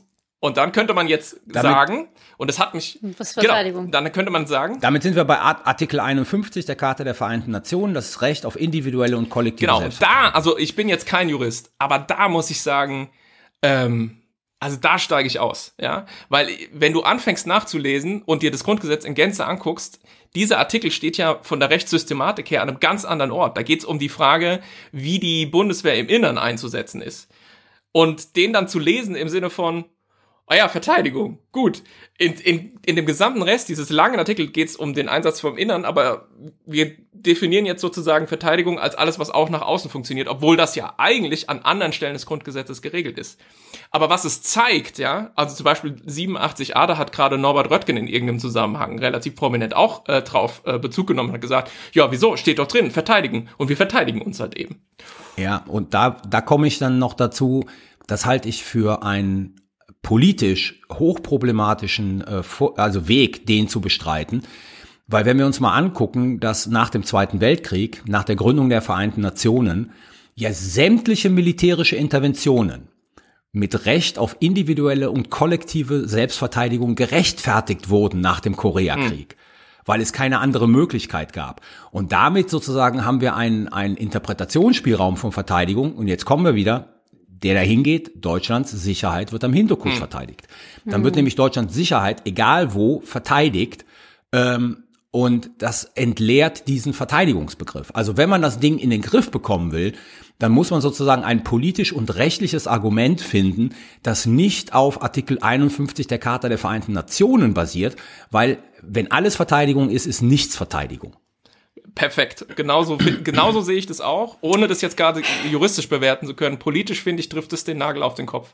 Und ähm, die Tatsache, dass das nicht Nur explizit geregelt ist im Grundgesetz, liegt natürlich darin, also liegt in der historischen Gewachsenheit äh, sozusagen dieses Dokuments. Und jetzt sitzen wir hier händeringend und versuchen irgendwie Varianten zu finden, wie wir es politisch legitim und plausibel ausbuchstabieren können, so dass man damit ja eben ich sag mal so, nach außen für Sicherheit, äh, sicherheitspolitisch und verteidigungspolitisch operieren kann, wie es eben ähm, den, der politischen Kultur der Bundesrepublik Deutschland im Jahr 2021 entspricht. Nurike schüttelt ähm, den Kopf. Ich, ich habe den Kopf geschüttelt, weil es schon wieder Übereinstimmung zwischen Carlo und Frank gab. Ja, ich, ich, ich weiß auch nicht, was hier los ist. ist Too much love. Nächste Folge wird anders. ja, ist absolut. Wir hatten neulich extra ein Meeting und haben gesagt, wir müssen unbedingt wieder mehr Dissens haben und so. Wir sehen uns viel zu viel einig. Äh, Hat nicht geklappt. Aber ich bin, also ich, also ganz ehrlich, ich bin jetzt irgendwie, ähm, ich komme jetzt verwirrter aus, aus dieser Debatte und dieser Erklärung raus, als ich reingegangen bin, weil das klingt jetzt für mich halt echt nach ähm, wahnsinnig viel politische Gestaltungskraft. Ähm, und was ich, wie gesagt, in meinem deutsch-französischen Kontext so höre, klingt halt dann so ein bisschen, also zumindest ein bisschen vorgeschoben, dieses Sorry, wir dürfen nicht, weil. Ja, aber das sollte dir Anlass zur Hoffnung geben, weil es sozusagen die Frage, wann und in welchem Rahmen deutsche Streitkräfte tätig werden, mal endlich dahin schiebt, wo es hingehört, nämlich nach Berlin und nicht nach Karlsruhe. Ja, okay, so. das ist fair. Und über einen Aspekt haben wir noch gar nicht gesprochen und auf den hat uns ein Patron aufmerksam gemacht. Richtig, äh, Thomas? Ja, das war der Marco, wenn ich das richtig sehe. Den spielen wir jetzt mal ein. Das Grundgesetz gibt etwas Spielraum für Auslandseinsätze. Ist es aber nicht eher der Bevölkerungswille, der hier den Takt für weitere Auslandseinsätze vorgeben wird? Ja, in der Tat, äh, die, die, die, der, der wesentliche Punkt ist, äh, was ähm, meint nicht nur die Politik, sondern wie schätzt die Politik ein, was sie der Bevölkerung sagen kann. äh, in den 90er Jahren hatten wir doch die interessante Wendung, dass es zunächst hieß, äh, als es da damals um Bosnien ging, deutsche Soldaten können nicht dorthin, wo sie früher mal Teil des Problems waren. Das war ein paar Jahre später kein Thema mehr. Und ja, alles mit demselben Begriff äh, gerechtfertigt, nämlich Verantwortung. Genau. Verantwortung heißt früher bloß keinen Soldaten irgendwo hinschicken. Genau. Verantwortung heißt heute das Gegenteil. Also die rechtlichen Grundlagen hatten sich ja nicht wesentlich geändert oder eigentlich gar nicht geändert. Gut, es gab das Urteil von 1994 des Bundesverfassungsgerichts, aber äh, die, die Grundgesetzbestimmung war die gleiche und, und alle rechtlichen Rahmenbedingungen waren die gleichen. Das heißt, äh, in der Tat, es ist sehr stark davon abhängig, was erstens will die Politik und zweitens, was hält die Politik für öffentlich vermittelbar.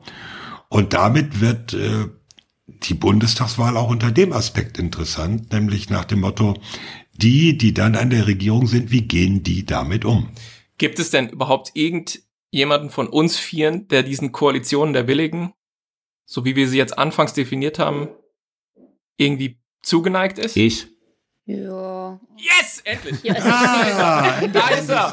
Das ist Moment, der du bist der. Meinung, die darf man Äh. gar nicht. Ja, ganz, Auf ich find, keinen Fall. Was? Nein. Aber das ist doch ehrlich. Nein! Okay, Moment. Nein, mein? Punkt wäre, wenn es den sicherheitspolitischen Interessen der Bundesrepublik Deutschland entspricht und keine andere Möglichkeit und- existiert, So. sozusagen ein Genau. Mandat Nein. für einen Einsatz zu bekommen, dann ist das eine Option, die man ernsthaft in Erwägung ziehen sollte. Punkt. Ja, aber das öffnet Nein. doch Tür und Tor für, Absolut kann man alles machen. Das ist Genau, richtig. und dann das hast- Aber es ist eine, dann hast du politische, ist genau eine politische Diskussion und so ist Aber, es. dann, aber du tust doch, wir haben doch gerade festgestellt, es ist eben nicht eine nur politische Diskussion, sondern eine, die juristisch grundiert ist. Und du selber hast vorhin Ja, aber da- davor Coalition gewarnt, du- den Verteidigungsbegriff Ich, ich, zu will, den- ich will den ja auch nicht mit verteidigen. Ich sage den sicherheitspolitischen Interessen und die bestehen ja nicht nur in Verteidigung. Ja, So. aber wir sind ein Rechtsstaat. Wir können nicht willy-nilly rumlaufen und Ja. sagen, hier drüben ist ein bisschen sicher. Aber doch- Willy, wird Artikel 25 werden, weil nämlich die Frage ist, je öfters es diese Koalition der Willigen geben wird, desto mehr kann man argumentieren, sie sind mittlerweile Völkergewohnheitsrecht. Und dann kommen sie ins nationale Verfassungsrecht. Also, Ja. das glaube ich auch nicht, dass das, dass das Nee, Völkergewohnheitsrecht also, Moment. jetzt so bald, ja. Halt, halt, vor dem Völkergewohnheitsrecht steht immer noch die UN-Charta mit ihrem grundsätzlichen Gewaltverbot. Bingo. Ja, klar. Moment, aber stopp. Aber das Problem ist, das gesagt, Problem ist, und jetzt kommen wir auf das, das eigentliche, Entschuldigung, Rike, das Problem ist, wenn wir als Bundesrepublik Deutschland, das ist mein grundsätzliches politisches Problem, die Entscheidung zur Entsendung von Streitkräften einem Gremium übertragen, in dem wir nicht vertreten sind, ja, einem Gremium übertragen, das, das sich sozusagen seit einiger Zeit auf genau solche Sachen nicht mehr einigen kann. Du meinst Genau. den Den UN-Sicherheitsrat. UN-Sicherheitsrat, dann sind wir blank. Punkt. Aber dieses Koalition der Willigen ist doch in, in, im deutschen Kontext eine radikale Randmeinung, die du nicht wirklich politisch legitim verargumentieren kannst. Naja, wenn das du stimmt ja n- handlungsfähiger, lass mich mal Ja. ausreden, wenn du handlungsfähiger werden willst als Deutschland und sozusagen an den Entscheidungsprozessen, die die Mandatierung bewirken, teilnehmen willst, dann gibt es doch logischerweise nur eine Lösung und die heißt EU. Dann heißt ein handlungsfähigeres Deutschland in einer handlungsfähigeren EU über diese rechtlichen Konstruktionen 42, 43, 44, die wir vorhin besprochen haben, ist die Lösung dafür und nicht irgendwie an irgendwelchen so- Naja, Koalitionen teilzunehmen, die halt völkerrechtsmäßig hoch Es wird auch Situationen geben, in denen sich der Europäische Rat nicht auf 44 einigen kann. Exakt. Die wird es auch geben. So, Jetzt also lass doch Marike was sagen. Ja. Ja, Ja, so. wir, haben, wir haben doch gerade quasi zwei Fakten dargelegt, beziehungsweise es gibt zwei Fakten, nämlich Nummer eins, wir haben eine Situation, in der die ganzen Gremien, die wir ja genannt haben, die sowas mandatieren können, Resolutionen äh, verabschieden etc., leider in der Realität oft blockiert sind. Also Vereinte Nationen sowieso, das funktioniert ja, also die Diskussion fangen wir nicht wieder an, aber da, äh, da gibt es keine Mandate. NATO ist problematisch, EU ist problematisch, das ist Faktum eins. Und Faktum zwei, wir haben doch gerade irgendwie 20 Minuten damit zugebracht, zu sagen, so eindeutig ist die legale Situation eben nicht, als dass das überhaupt nicht ginge. Sprich, das ist sehr wohl eine politische Entscheidung. Und für mich sind die beiden Fakten zusammen, muss ich halt auch sagen, natürlich ist die Idee wir wollen eine äh, Resolution der Vereinten Nationen. Wir wollen gemeinsam mit der NATO. Wir wollen gemeinsam mit der EU. Dass das die, dass das Plan A bis irgendwie ähm, äh, äh F ist, ist absolut richtig. Aber ich finde halt, wenn es sicherheitspolitische Interessen gibt und all diese Gremien können eben nicht leisten, was wir von ihnen wollen und wir sagen, legal ist es ja auch gar nicht so klar, dann stelle ich mich doch jetzt nicht hier hin und sage, das dürfen wir niemals und, und, und auf keinen Fall. Ja, aber dann, das ist doch irgendwie dann denk's mal inkohärent. Zu Ende. Dann brauchst du das Grundgesetz gar nicht. Nein, das stimmt ja nicht. Das ist ja Quatsch. Das stimmt ja nicht. Hä? Also Was erstens sozusagen, und da komme ich jetzt nochmal auf das, das Gutachten der, der wissenschaftlichen Dienste, der Interpretationsspielraum, den das Grundgesetz liefert, ist einfach extrem groß. Das Zweite ist, man kommt ja nicht umhin, auch zu konstatieren, dass zum Beispiel über Weißbuch, über Konzeption der Bundeswehr, aber jetzt auch in dem neu entstehenden Weißbuch Multilateralismus der Bundesregierung, also das federführend beim Auswärtigen Amt liegt, die Frage Koalition der Willigen beim Auswärtigen Amt jetzt nicht die militärischen, sondern die politischen, eine immer größere Rolle einnimmt, weil alle Institutionen erkennen, that's the new thing in international relations. Und da muss sich Deutschland irgendwie dazu verhalten. Und eine, ein kategorisches Ausschließen würde bedeuten, dass wir aus ganz, ganz vielen Feldern, die sozusagen zukünftig die Sicherheits- und Verteidigungspolitik bestimmen werden, uns einfach rausschießen.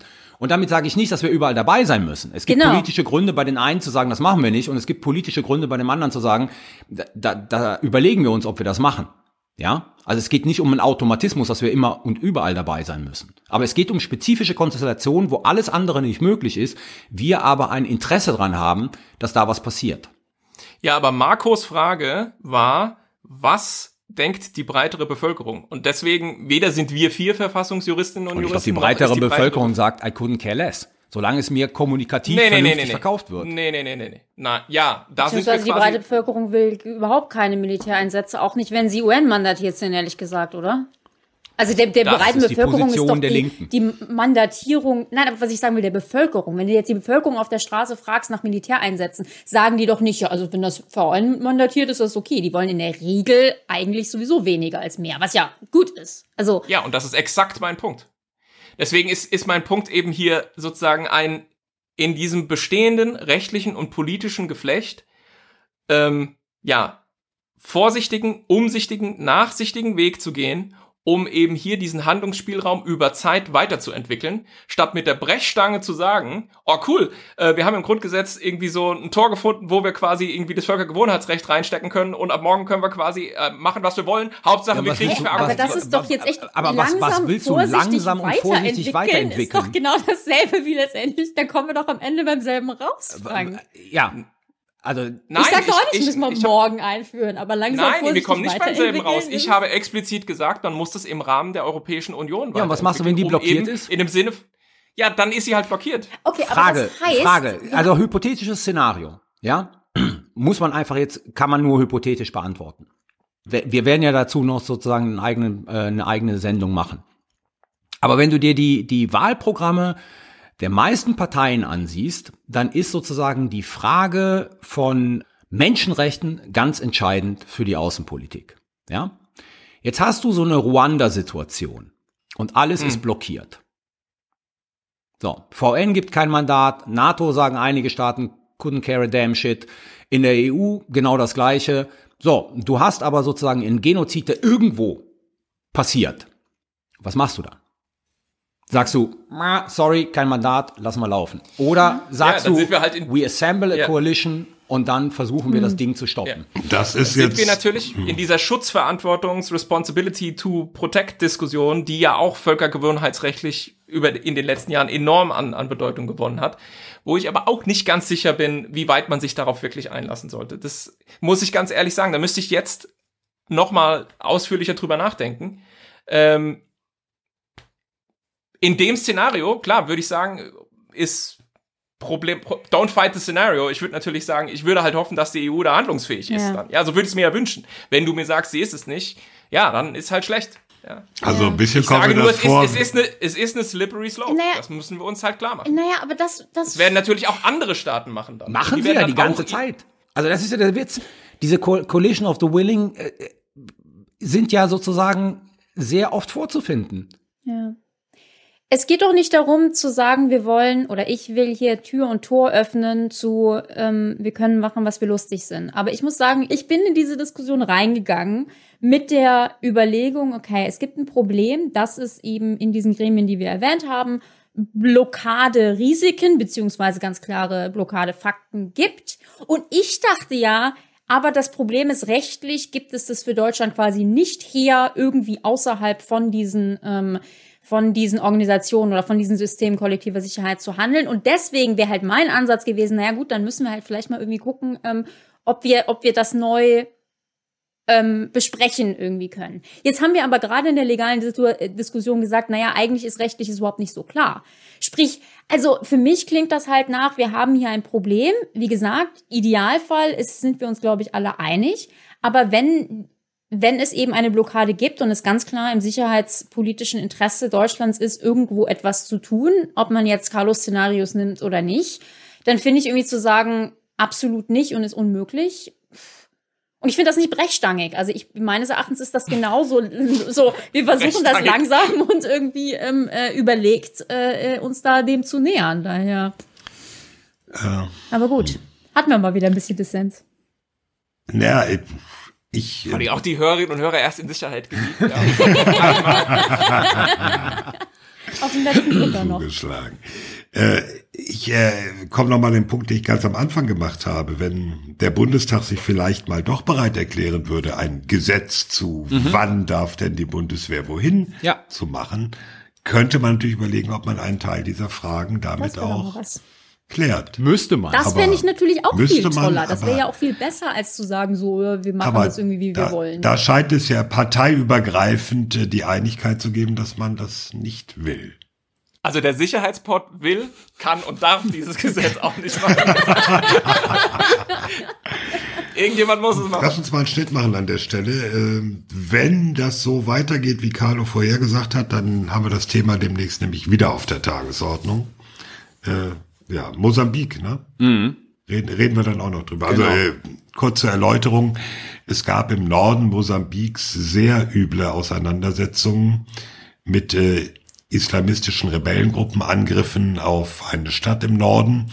Und in der EU wird jetzt erwogen, da eine Militärmission einzusetzen.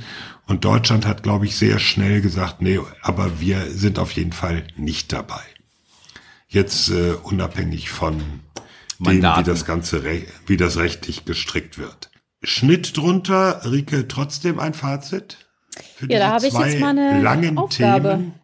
Genau, ja, ja. Ähm, dann versuche ich ein kurzes Fazit für die langen Themen. Also wir haben zwei Themen besprochen, und zwar Afghanistan zum einen und Koalition der Willigen ähm, zum anderen. Bei Afghanistan ähm, ja, äh, wir haben gesagt, so ein richtiges Fazit kann man nicht ziehen. Es, es ist äh, too early to tell, aber ich hoffe, wir haben ein bisschen rausgestellt, was so die, die Problematiken sind und was man sicherheitspolitisch eben erreichen kann oder eben auch nicht. Also was man mit Militär erreichen kann oder auch nicht. Und äh, ja, bei der Koalition der Willigen hatten wir dann am Ende dann doch noch einen ziemlichen Dissens. Also hier ging es erstmal um die Frage, in welchem Rahmen darf Deutschland militärische Operationen durchführen? Das ist auf der einen Seite legal festgesteckt, auf der anderen Seite ist Völkerrecht oder auch ja andere Rechte ja doch ein bisschen dehnbarer als als es teilweise vielleicht ähm, äh, gedacht wurde, zumindest auch von mir. Und ähm, ob es eine gute Idee ist, ähm, Koalition der Willigen durchzuführen, ich glaube, das können wir jetzt wirklich den Hörern überlassen. Ähm, Plan A ist es sicher nicht. Äh, die Frage ist, ob es manchmal ein Plan B sein könnte und dürfte. Dankeschön. Und schon sind wir beim Sicherheitshinweis. Sicherheitshinweis. Mein Sicherheitshinweis gilt der Blockade von Jersey, also das, was wir sozusagen seit gestern erleben äh, zwischen Frankreich und Großbritannien ähm, mit der Entsendung von Kriegsschiffen nach äh, Jersey. Was ich das Interessante daran finde, ist, wir kennen ja alle aus der Theorie des demokratischen Friedens, dass Demokratien keine Kriege gegeneinander führen. Weil es eine Koalition Aber was der auffällt ist, ist, sie ja. werden extrem aggressiv, wenn es um Fischereirechte geht.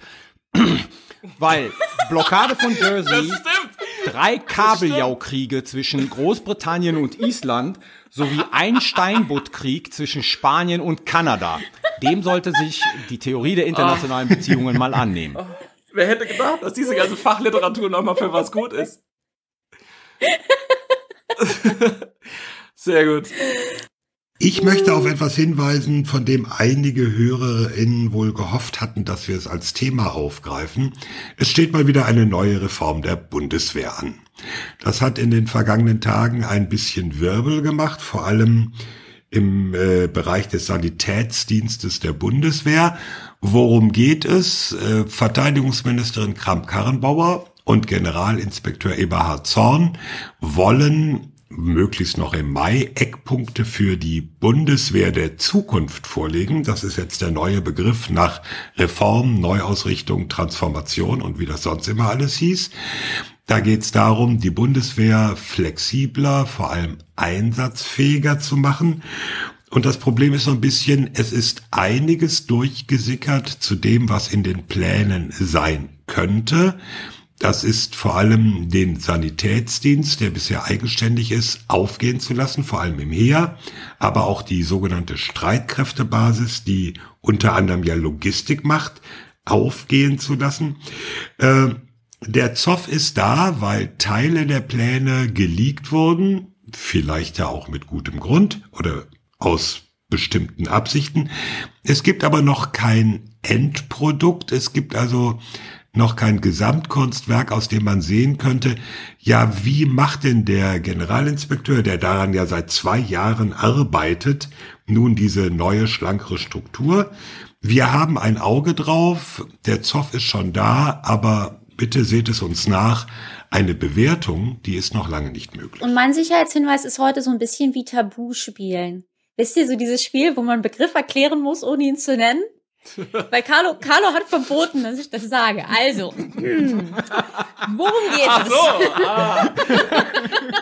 Damit ist ja grundsätzlich schon klar, um was es geht. Ja. Mitte dieser Woche kam die Meldung, dass 14 europäische Länder, darunter auch Deutschland, vorgeschlagen haben, eine schnelle europäische militärische Eingreifgruppe zu bilden. ähm, die eine Europaarmee. Oh, hey, ich, ich bin noch nicht durch den ersten Absatz. ähm, also äh, Mitte der Woche kam die Meldung, dass äh, 14 europäische Länder vorgeschlagen haben, eine schnelle europäische militärische Eingreiftruppe zu bilden, die in internationalen Krisen frühzeitig eingreifen könnte. Ähm, die Truppe soll wohl 5000 Soldaten stark sein. Auch von Schiffen und Flugzeugen wird gesprochen. Diese 14 Länder sind, ich nenne sie kurz, Österreich, Belgien, Zypern, Tschechische Republik, Deutschland, Griechenland, Frankreich, Irland, Italien, Luxemburg, Niederlande, Portugal, Slowenien und Spanien. Also wir haben 14 der 27 EU-Länder. Ähm, ich zähle das auch deswegen auf. Westeuropa sozusagen. ich zähle das auch deswegen auf, weil darunter auch drei neutrale Länder sind, ähm, was jetzt nicht unmöglich ist, aber ähm, zumindest interessant. Aber ja, also soll heißen, wir haben nach fast zwei Jahrzehnten, nachdem die EU Battle Groups kreiert wurden, jetzt wieder einen Vorstoß, eine ähm, Carlo, eine 28. Armee in der EU zu bilden. Ähm, es gibt ehrlich gesagt noch nicht wahnsinnig viele Informationen zu der Idee. Mir ist ehrlich gesagt in dem Kontext nicht klar, wie diese neue Eingreiftruppe, wenn es sie denn geben sollte und wie auch immer sie aussehen mag, wie diese Truppe jetzt das eigentliche Problem der EU lösen soll, nämlich, dass man sich halt politisch nicht einig ist, wann und wo eine solche Truppe eingesetzt werden soll. Und da weiß ich nicht, was, was dieser Vorstoß jetzt ändern soll. Aber gut, das war mein Sicherheitshinweis. Mein Sicherheitshinweis befasst sich mit dem Nationalen Sicherheitsrat. Ähm, darüber hatten wir auch schon mal gesprochen. Das ist ein mhm. gedachtes Gremium, das so nicht existiert. Eine neue Institution, die man womöglich schaffen könnte, um die Sicherheitsarchitektur in Deutschland zu verändern und äh, ja, Strategiebildung und Entwicklung und Durchführung und so ein bisschen zu verbessern und auf dauerhafte Füße zu stellen. Die Sarah Brockmeier hat einen sehr interessanten Beitrag geschrieben indem sie das alles erörtert. Ähm, und ich zitiere, äh, das wichtigste Argument auf Seiten der Skeptiker mit Blick auf die Einrichtung eines solchen nationalen Sicherheitsrats hat der Politikwissenschaftler Carlo Masala im Podcast Sicherheitshalber so auf den Punkt gebracht. Zitat Carlo Masala, Institutionen scha schaffen keine Interessen. Ja? Also wir werden zitiert, das gefällt mir gut. Noch besser gefällt mir das dann zwei Sätze weiter. Sarah Brockmeier schreibt, das ist aus drei Gründen zu kurz gedacht. also ja, also ich, ich halte es für eine sehr, sehr interessante Diskussion. Braucht man so etwas? Wenn ja, wie will man es ausgestalten? Ist es überhaupt möglich, das in der bestehenden äh, Struktur zu etablieren? Ähm, ich glaube, der ähm, Beitrag hier gibt sehr, sehr viel äh, gutes äh, ja, Gedankenfutter, um darüber nachzudenken und zu diskutieren. Ähm, und ja, man wird sehen, ob, so wie Sarah Bockmeier das vermutet, diese Diskussion vor äh, der Bundestagswahl und danach uns nochmal vermehrt beschäftigen wird. Das war mein Sicherheitshinweis. Sicherheitshinweis. Tja, das war's für heute. Alles rund um unseren Podcast, auch die früheren Folgen, findet ihr auf sicherheitspod.de. Ein besonderer Dank geht auch wieder an unsere Patrons, die uns auf Patreon unterstützen. Wir freuen uns auf eure Fragen und den Austausch. Danke fürs Zuhören. Wenn es gefällt, empfehlt uns weiter, schenkt uns fünf Sterne auf diesen ganzen üblichen Portalen, wo ihr uns hört, auch gerne ein paar nette Zeilen. Die nächste, die 44. Episode, nehmen wir auf am 4. Juni. 44 am 4. Bis dahin bleibt gesund, weiterhin gilt Maske auf, sicherheitshalber, Abstand halten, solidarisch bleiben auch die, die schon die Impfung hinter sich haben. Es verabschieden sich Thomas Wiegold auf Twitter, at Thomas-Wiegold. Ulrike Franke auf Twitter, at Rike Franke. Frank Sauer auf Twitter, at Dr. Frank Sauer. Und Carlo Masala auf Twitter, at Carlo Masala 1. Tschüss. Ciao.